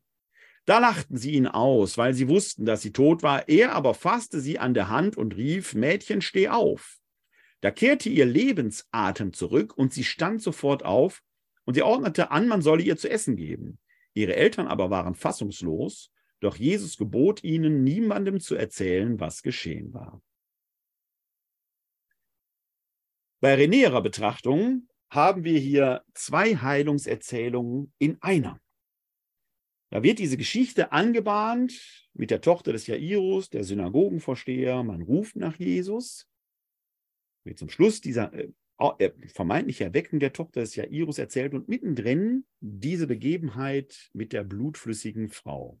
Zwei Heilungserzählungen verschachtelt zu einer Gesamterzählung. Bleiben wir zuerst einmal bei der Tochter des Jairus.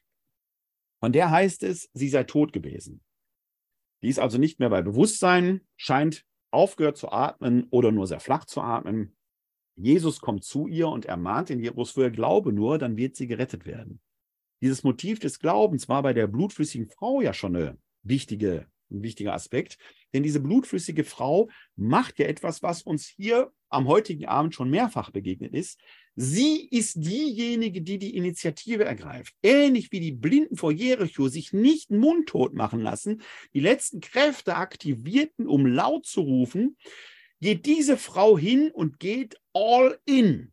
Sie kämpft sich durch diese Menschenmenge, durch das Gedränge. Der Petrus wird ja sagen, sie, die Leute zwängen dich ein, da muss richtig. Sie nimmt alle Kraft zusammen, kämpft sich durch und berührt den äußersten Rand des Gewandes Jesu. Das ist mit Saum gemeint. Da könnten auch Quast mit gemeinsam am Gewand, also den äußersten Zipfel des Gewandes möchte sie berühren. Auch hier der, die physische Kontaktaufnahme scheint relevant zu sein, dass auf der physischen Ebene eine Art Begegnung stattfindet, die aber hier nicht von Jesus, sondern von der Frau initiiert wird, die all in geht und sich ermächtigt, das zu tun. Und zwar ohne Jesus zu fragen. Welche Unverschämtheit. Der spürt tatsächlich, dass seine Kraft von ihm ausgeht, weiß aber nicht, was passiert ist. Ist das nicht verwunderlich? Dass Jesus selber gar nicht weiß, was passiert ist. Er sieht diese Frau, die mehr oder weniger spontan geheilt ist. Und dann sagt er, dein Glaube hat dir geholfen. Das ist das, was ich vorhin erwähnt hatte. Wir haben diese beiden Topoi sehr oft in Verbindung mit Heilungserzählungen. Da, wo es eine Ermächtigung aus sich selbst gegeben wird, wie hier bei der blutflüssigen Frau, dann sagt Jesus oft, der Glaube hat geholfen. Da findet die Ermächtigung aus sich selbst statt, quasi ungefragt. Und das ist etwas, das wir dann lernen können. Wir brauchen nicht permanent zu fragen. Gerade als Getaufte und Gefirmte sind wir längst ermächtigt, das zu tun. Wir brauchen niemanden mehr fragen. Keinen Priester, keinen Bischof. Wir sind ermächtigt, Wort das, die frohe Botschaft in Wort und Tat in die Welt zu tragen. Diese Frau hat es begriffen. Sie geht all in. Sie fragt nicht. Sie wartet nicht, dass irgendwas passiert. Sie nimmt ihr Schicksal selbst in die Hand. Dein Glaube hat ihr geholfen. Da, wo das nicht passiert, wo die Ermächtigung durch Jesus stattfinden muss, aber sie findet eben statt, die Ermächtigung, da sagt Jesus eben sehr häufig, deine Sünden sind dir vergeben, also die Last der von Gott Getrenntheit wird genommen und die Zusage der Gottnähe gegeben. Diese Frau hat die Zusage der Gottnähe in sich schon gespürt, deswegen geht sie eben all in. Diese Erzählung wird ihr bewusst zwischengeschaltet, um dem Jairus das Signal zu geben, geht doch, vertrau nur, ermächtige dich.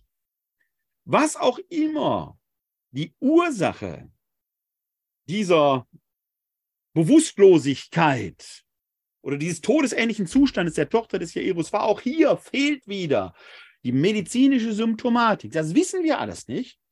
Jesus sagt ganz lapidar, ich blende Ihnen den Satz ein, noch einmal, als er an das Haus ging, sagt lapidar, weint nicht, hier unten in Vers 52, weint nicht, sie ist nicht gestorben, sie schläft nur. Gut, eine Totenerweckung sieht anders aus eine schlafende Person zu wecken, ist an und für sich keine Totenerweckung. Gut, ich erlebe das morgens oft bei meinem Sohn, das kommt einer Totenerweckung eher gleich, geschenkt. Aber eigentlich genommen ist das gar keine Totenerweckung. Die Tochter des Jairus befindet sich in einem Zustand komatöser Bewusstlosigkeit. Und dann wird ja auch noch geschildert, wie der Lebensatem zurückkehrt. Das heißt, plötzlich hebt der Brustkorb sich wieder. Die hat vorher vielleicht einfach nur flach geatmet. Dann sagt Jesus noch etwas ganz Praktisches: Gebt ihr etwas zu essen. Wer weiß, warum die junge Frau, das junge Mädchen ohnmächtig war. Vielleicht hat sie nur zu wenig gegessen, vielleicht war sie anorektisch, whatever. Wissen wir alles nicht. Faktisch ist das gar keine Totenermächtigung, sondern eine Ermächtigung zum Leben. Er stellt auch die Beziehung zwischen den Eltern und der Tochter wieder her. Was auch immer da los gewesen sein mag. Wer weiß, welcher Druck in der Familie herrscht. Ich spekuliere, zweifelsohne. Das alles könnte in diesem Text drin sein. Aber es wird eben hier erwähnt, und auch das blende ich einmal ein. Hier, er fasste sie bei der Hand, wieder dieser Topos, rief, Mädchen, steh auf, ähnlich wie bei der Schwiegermutter, die Aufrichtung. Da kehrte ihr Lebensatem zurück und sie stand sofort auf. Er ordnete an, man solle ihr zu essen geben. Ihre Eltern aber waren fassungslos, doch Jesus gebot ihnen, niemand zu erzählen, was geschehen war. Sie sehen, in dieser Auswahl von Heilungserzählungen wird schon deutlich, es geht um viel mehr als um die bloß scheinbare, außer, scheinbar außergewöhnliche, die, die, als um die bloß scheinbar außergewöhnliche Heilung äh, kranker Personen. Es geht um die Wiederherstellung von Beziehungen. Es geht um die Ermächtigung zum Leben. Es geht um die Aufrichtung. Es geht darum, Menschen ihr Leben zu ermöglichen, Gemeinschaft herzustellen durch Nachfolge, Gemeinschaft wiederherzustellen durch Ermächtigung zur Versöhnung die eigenen Lebensaufgaben anzunehmen. Das alles mag tatsächlich an Wunder grenzen. Wenn zerstrittene Familien wieder zusammenfinden, wenn man über Schwiegermutter eben plötzlich keine blöden Witze mehr macht, sondern als Familie gemeinsam einen Weg findet. Wenn man nicht mehr übereinander redet, sondern miteinander Leben gestaltet. Wenn Distanzen überbrückt werden, Rekonziliationen stattfinden, wenn Aussätzige wieder in die Gesellschaft hinein zurückfinden, dann ist das wunderbar. Ob auf der medizinischen Ebene alles so wunderbar war, mag sein, ich weiß es nicht. Die Texte erzählen davon nichts. Wir haben keine medizinischen Symptomatiken. Es werden manchmal Ansätze therapeutischer Prozesse beschrieben, wie das Herstellen von Salben durch Erde und Speichel. Also ganz wunderbar, in dem Sinne scheint das nicht gewesen zu sein. Aber dass es Ärzte gibt, die Viren besiegen können, das ist in der Tat wunderbar. Und lassen Sie mich zum Schluss noch kurz eine Begebenheit paraphrasieren. Da begegnen zehn Aussätzige Jesus auf seinem Weg. Was unter Aussatz zu verstehen ist, wissen wir gar nicht genau. Die antiken Texte schildern den Aussatz und das changiert zwischen Lepraerkrankung und schlichter Neurodermitis. Man konnte das nicht einordnen. Dazwischen changiert das. Lepra ist furchtbar, Neurodermitis behandelbar, auch damals schon. Zehn Aussätzige, die möglicherweise eher Neurodermitis hatten, begegnen Jesus, bitten um Heilung und Jesus sagt ihnen, zeigt euch den Priestern.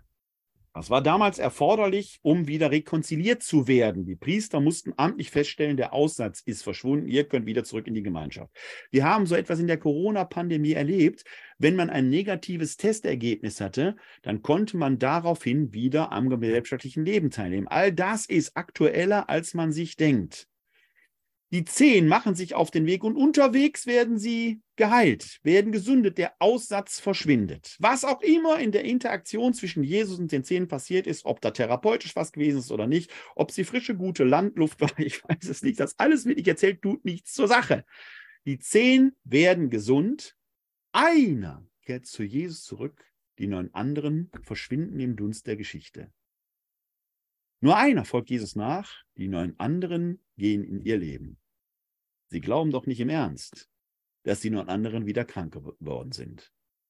Auch hier steht die Ermächtigung, das eigene Leben in die Hand zu nehmen.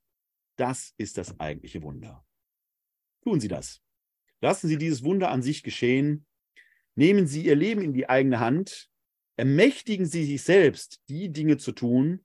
Und wenn Sie Jesus nachfolgen wollen, tun Sie es in seinem Namen. Das ist das, was ich Ihnen heute damit auf den Weg geben wollte. Wir haben noch ein paar Minuten Zeit.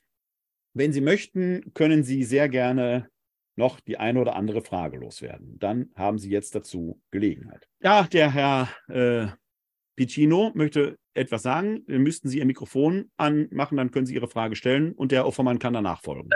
Nee, tut mir leid, ich habe es gerade wieder aus Versehen nur angemacht. Alles klar, kein Problem. Dann wäre der Offermann dran. Ich gebe Ihnen die Sprecherlaubnis. Ja, hallo, guten Abend, Herr Dr. Kleiner. Guten Abend. Ähm, der Lazarus, wie war das nochmal mit dem? Ähm, der Lazarus selber ähm, wird ja geschildert, dass er gestorben ist. Vielleicht nehme ich diese Geschichte mal auf und wenn, wir werden die mal etwas ausführlicher behandeln, weil die sehr lang ist. Die ist aber wert, genauer betrachtet zu werden. Äh, der Lazarus, die Lazarus-Erzählung ist auf mehreren Ebenen interessant, weil der Lazarus im Johannesevangelium A als Freund Jesu vorgestellt wird und als Bruder von Maria und Martha, diese beiden Schwestern, die uns im Lukas-Evangelium ja schon begegnen, wo es dann heißt, Maria, Martha, Martha, du machst dir viele Sorgen. Maria hat einen guten Teil erwählt. Es scheint also eine besonders äh, menschliche Beziehung zwischen Jesus und dieser Familie gegeben zu haben, weil die im Neuen Testament eben mindestens an diesen zwei Stellen näher erwähnt wird. So, und dieser Lazarus ist in der Abwesenheit Jesu, während er unterwegs war, gestorben. Man schickt nach Jesus und Jesus kommt, weiß aber noch nicht, dass der tot ist. Er will quasi helfen. Die Maria erscheint dort als diejenige, die, deren Glaube noch nicht so tief ist, die völlig verzweifelt, ob des Ablebens ihres Bruders ist, während die Martha, die Handfeste, die ist, die auf das Wirken Jesu vertraut. Auch das ist eine interessante Konnotation, die in dieser Erzählung dargestellt wird. Dann mhm. kommt Jesus schlussendlich zum Grab, Jesus, äh, Lazarus ist schon bestattet Und äh, dann ruft Jesus diesen Lazarus heraus, von dem die Martha in ihrer handfesten Art sagt, der ist schon tot, der riecht schon. Oh Herr, er riecht schon, ist dieser, dieses berühmte Bonmot. Das heißt, er ist schon quasi in die Verwesung übergegangen, was im Nahen Osten nicht so ganz verwunderlich ist. Man, bis heute werden dort die Menschen ja innerhalb von 24 Stunden bestattet, weil in diesen klimatischen Bedingungen der Verwesungsprozess eben sehr schnell einsetzt und eben auch zu doch speziellen Gerüchen äh, entsprechend führt. So, und jetzt kommt dieser Lazarus heraus, der noch gebunden ist mit den Binden, die man ihm abnimmt. Und dann äh, ist der mit denen. Es gibt einen Roman von Colm Tolbin, ein irischer Schriftsteller, der diese Szene weitererzählt. Denn das alles steht, was ich jetzt erzähle, steht nicht in der Heiligen Schrift, aber man kann sich natürlich schon die Frage stellen, da ist jemand, der schon der Verwesung anheimgefallen ist und der kommt jetzt ins Leben zurück. Wie lebt er? Wie lebt er? Und vor allen Dingen muss er ja nochmal sterben. Das heißt, warum erwähne ich das hier? Weil offenkundig der Impetus dieser Erzählung im Johannesevangelium nicht auf der Totenerweckung in sich liegt. Das auch. Jesus wird als der vorgestellt, der wie der Vater im Himmel Tote zum Leben erwecken kann. Mhm. mhm. Das ist ein Impetus, der ist da drin. Aber wenn man die Geschichte konsequent zu Ende denkt, wirft die natürlich jede Menge Fragen auf, sodass man, also gerade auch diese Frage, wie kann das sein, dass so ein Halbverwester jetzt weiter rumlebt wie ein Zombie? Ist das Walking Dead mhm. oder was? Das kann natürlich nicht sein, darum geht es ja gerade nicht. Nein, viel interessanter ist der Dialog, der vorher zwischen Jesus und Martha stattfindet, der geradezu in ein Glaubensbekenntnis übergeht. Ich versuche einmal schnell diese äh, Stelle zu finden. Da müssen Sie mir einen ganz kleinen Moment geben, weil ich jetzt auswendig die, äh, ich meine, es wäre äh, Johannes 10, aber ich bin mir nicht ganz hundertprozentig sicher. Äh, dann kann ich Ihnen diese Stelle kurz mal eben äh, darstellen. Das ist Johannes 11. Ich war nah dran, aber äh, doch nicht ganz richtig. Johannes 11. Ich versuche den Text mal hier einzublenden. Dauert einen kleinen Moment. So, da haben wir diese Auferweckung des Lazarus und Sie sehen hier allein im Johannesevangelium, es ist eine sehr, sehr lange Erzählung, die also auf vielen verschiedenen Ebenen funktioniert und ähm, geht also über 46 Verse. Und wir schauen uns erstmal nur hier zum Schluss diese Verse an, wo es um die eigentliche Auferweckungsszenerie geht. Da nahmen sie den Stein weg. Jesus aber erhob seine Augen und sprach: Vater, ich gedenke dir, dass du mich erhört hast. Ich wusste, dass du mich immer erhörst. Aber wegen der Menge, die um mich herumsteht, habe ich es gesagt, damit sie glauben, dass du mich gesandt hast. Nachdem er dies gesagt hatte, rief er mit lauter Stimme: Lazarus, komm heraus. Da kam der Verstorbene heraus. Seine Füße und Hände waren mit Binden umwickelt und sein Gesicht war mit einem Schweißtuch verhüllt. Jesus sagt zu ihm, löst ihm die Binden und lasst ihn weggehen. Viele der Juden, die zu Maria gekommen waren und es gesehen hatten, was Jesus getan hatte, kamen zum Glauben an ihn. Aber einige von ihnen gingen zu den Pharisäern und sagten, was er getan hatte. Also eigentlich ist das ja eine Erzählung, wenn wir nur die Schlussverse hier nehmen, wo man sagen muss, wieso petzen jetzt einige den bei den Pharisäern an? Also ein größeres Wunder als einen Toten wieder zum Leben erwecken, da kann man doch nur noch glauben. Aber selbst dieses außergewöhnliche Wunder reicht nicht, sondern es gibt immer noch Feinde Jesu, die nicht zum Glauben kommen. Das ist also schon mhm. ein Hinweis in der Erzählung, dass es um mehr gehen muss, als um das bloße Faktum der Totenerweckung. Äh, ja. Mhm. Das wird hier auch dargestellt. Jesus weigert sich immer Demonstrationswunder zu machen, aber wir haben hier diesen Vers 42. Ich wusste, dass du mich immer erhörst, aber wegen der Menge, die um, äh, die um mich herum steht, habe ich es gesagt, damit sie glauben, dass du mich gesandt hast. Das heißt, hier passiert doch eine Botschaft nach außen, weniger im Sinne des Demonstrationswunders, sondern die Menge soll etwas lernen. Mhm. Vorher finden wir hier diesen Dialog mit der, äh, äh, mit der Martha und der Maria. Und bei, der, äh, bei dem Martha-Dialog, da kommt es tatsächlich zu einem Glaubensbekenntnis, wenn man so will, seitens der Martha. Martha sagte zu Jesus, Herr, wärst du hier gewesen, dann wäre mein Bruder nicht gestorben. Aber auch jetzt weiß ich, alles, warum du Gottes, Gott bittest, wird Gott dir geben. Jesus sagte zu ihr, dein Bruder wird auferstehen. Martha sagte zu ihm, ich weiß, dass er auferstehen wird bei der Auferstehung am jüngsten Tag. Soweit ist ja auch unser christliches Bekenntnis schon quasi gegeben. Dass, die Martha ist quasi eine der ersten, die bekennt, wer Jesus, wer sich in die Nachfolge Jesu begibt, wer in ihn glaubt, wird auferstehen am jüngsten ah. Tag. Jesus sagte zu ihr, ich bin die Auferstehung und das Leben. Wer an mich glaubt, wird leben, auch wenn er stirbt. Und jeder, der lebt und an mich glaubt, wird auf ewig nicht sterben. Glaubst du das? Martha sagte zu ihm, ja, Herr, ich glaube, dass du der Herr bist, der Sohn Gottes, der in die Welt kommen soll. Die Martha ist hier diejenige, die mit beiden, Bo mit beiden Beinen auf dem Boden der Tatsachen steht die aber darin glaubt und da findet quasi auch diese Ermächtigung statt. Das ist die Botschaft an uns. Mhm. Wenn ihr glaubt wie die Martha, und die kommt im Lukas-Evangelium ja so merkwürdig, eigentümlich schlecht weg. Hier ist die Martha diejenige, die mit beiden Beinen steht und sagt, wenn ihr glaubt, die wird uns zum Vorbild hingestellt, dann wird selbst das Unmögliche möglich werden. Das ist quasi eine überschießende Geschichte. Ja. Bemerkenswert ist ja, dass der Lazarus hinterher völlig verschwindet, der taucht auch sonst in den Evangelien äh, nicht auf. Also es geht offenkundig auch hier um viel mehr als um die vermeintliche Totenheilung auf der Oberfläche der Geschichte. Ja. Die ist Ja. wunderbar, aber es geht eigentlich um viel, das Ah. Tiefere, das darunter ist. Das mal so in aller Kürze jetzt. Das war mir noch gar nicht so aufgefallen, dass die Vorgeschichte, die Vorerzählung so sehr lang und ausführlich ist. Und die ist das eigentlich Interessante, die muss man Ja, mitlesen. ja. Ich habe das jetzt nur sehr stark abgekürzt, Ja, weil ja. Maria, die uns aus dem Lukas-Evangelium ja da als Vorbild hingestellt wird, zu seinen. Füßen sitzt ja die guten der Welt, die hier nicht ganz so gut wegkommt. Sie ist Mhm. nämlich diejenige, die, obwohl sie Jesus zu Füßen sitzt, nicht glauben kann. Ich sag mal etwas polemisierend, aus dem Lukas-Evangelium gehört man immer, wir müssen Hörende sein, still sein, Mhm, Kontemplation mhm. vor Aktion. Das Johannesevangelium, die Auferweckung des Lazarus, ist das Gegengewicht dazu. Mhm. Das muss man mitlesen und zu sagen, ja, die Martha hatte nicht mehr nötig, kontemplativ zu sein, weil sie diesen tiefen, lebensgesättigten, bodenständigen Glauben schon hat. Sag ich mal mit dem Mhm. Augenzwinkern dazu. Mhm. Ja. Ja. Aber, ansonsten ist das eine von eigentlich nur drei Richtig. Totenerweckungsgleichnissen. Ja, Erzählung. Ne? Wir haben Äh, die, Erzählung, Tochter, des Erzählung, Jairus, Gleichnissen. die Ja, Tochter ja. des Jairus, die haben wir uns vorhin angeguckt, die Genau. schläft nur. Da kann man die Die- Frage genau, die stellen, beiden ist das überhaupt eine anderen- Totenerweckung? Dann der Jüngling von Ja. Nein. Das wird auch etwas diffuser dargestellt. Ja. Könnte theoretisch sein, dass auch der gar nicht so richtig tot war, aber Ja. kommt sie der? Ah. Wo es hart auf hart kommt, ist tatsächlich hier diese Lazarus-Erzählung, Ja. weil der offenkundig schon im Verwesungsprozess war. Und Ja. da, das wirft natürlich bei näherer Betrachtung eine ganze Reihe von Fragen auf. Wie Ja. lebt jetzt ein Mhm. Halbverwester in dieser Welt weiter? Mhm. Und Aber vor allen Dingen, warum kommt dann Mhm. trotzdem keiner zum Glauben an ihn? Warum gehen die direkt wieder zu den Pharisäern? Also auch Ah, hier scheint Ah, auch hier scheint eher der Hinweis zu sein, es geht um eine tiefere Ebene, die dieser Text uns darstellen will. Aber ansonsten ist das vom Geschehnis selber das die einzige Erzählung, wo durch die Totenerweckung sonst nur halt wirklich gesagt wird, dass Jesus wirklich der, der ist, der Tote erwecken kann, sozusagen. Wenn man so will, ist das die Erzählung, wo kein Zweifel daran bestehen kann. Ja. Ich sage, bei der Tochter des Jairus und Jüngling verneinen, könnte man die Frage stellen, hier ist es Genau. so unumwunden, fast brutal naturalistisch dargestellt, der Ja. riecht halt schon, dass Ja, daran ja. kein Zweifel mehr bestehen kann. Ja. Dann aber gleichzeitig der Hinweis äh, in der Vorgeschichte begründet ist, ähm, äh, der Lazarus wird wieder in dieses Leben hinein äh, zurückgeführt, muss Mhm. also nochmal sterben.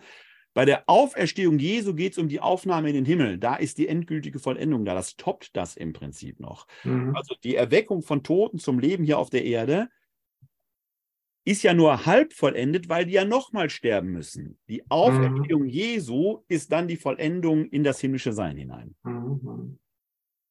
Vielen Dank. Dankeschön. Sehr gerne. Super, danke. Okay. Ähm, wenn Sie möchten, können Sie sehr gerne in zwei Wochen sich hier wieder dazuschalten. Ähm, wie gesagt, wenn Sie noch Themenanregungen für die nächste Saison haben, Redaktionsschluss wäre am Sonntag, dann lassen Sie es mich wissen. Schicken Sie mir sehr gerne eine E-Mail an info-katholische-citykirche-wuppertal.de. Diese E-Mail können Sie auch sehr gerne benutzen, wenn es um Fragen, Anregungen und Feedback gibt. Ansonsten freue ich mich, wenn Sie sich in zwei Wochen hier wieder live dazuschalten unter www.kck42.de-webinar. Denn am 7. Juni um 19 Uhr geht es dann um Sakramente im Leben der Kirche, speziell um die Sakramente der Ehe und der Weihe. Bis dahin wünsche ich Ihnen alles Gute, sofern Sie zu den Filmbewerbern gehören, die heute Abend hier auch dabei waren. Äh, Wir sehen uns ja morgen Abend nochmal wieder zum Abschluss unseres Firmenkurses. Und am äh, Samstag werden Sie dann äh, von unserem Erzbischof Rainer Maria Kardinal Wölki im Kölner Dom gefirmt. Ihm dazu jetzt schon alles Gute, aber wir sehen uns ja morgen Abend noch einmal wieder. Ansonsten wünsche ich Ihnen bis zum 7.6. oder darüber hinaus eine gute Zeit. Bleiben oder werden Sie gesund. Helfen Sie anderen, gesund zu bleiben oder zu werden. Jetzt schon Ihnen allen ein frohes Pfingstfest und vor allen Dingen ein herzliches Glück auf!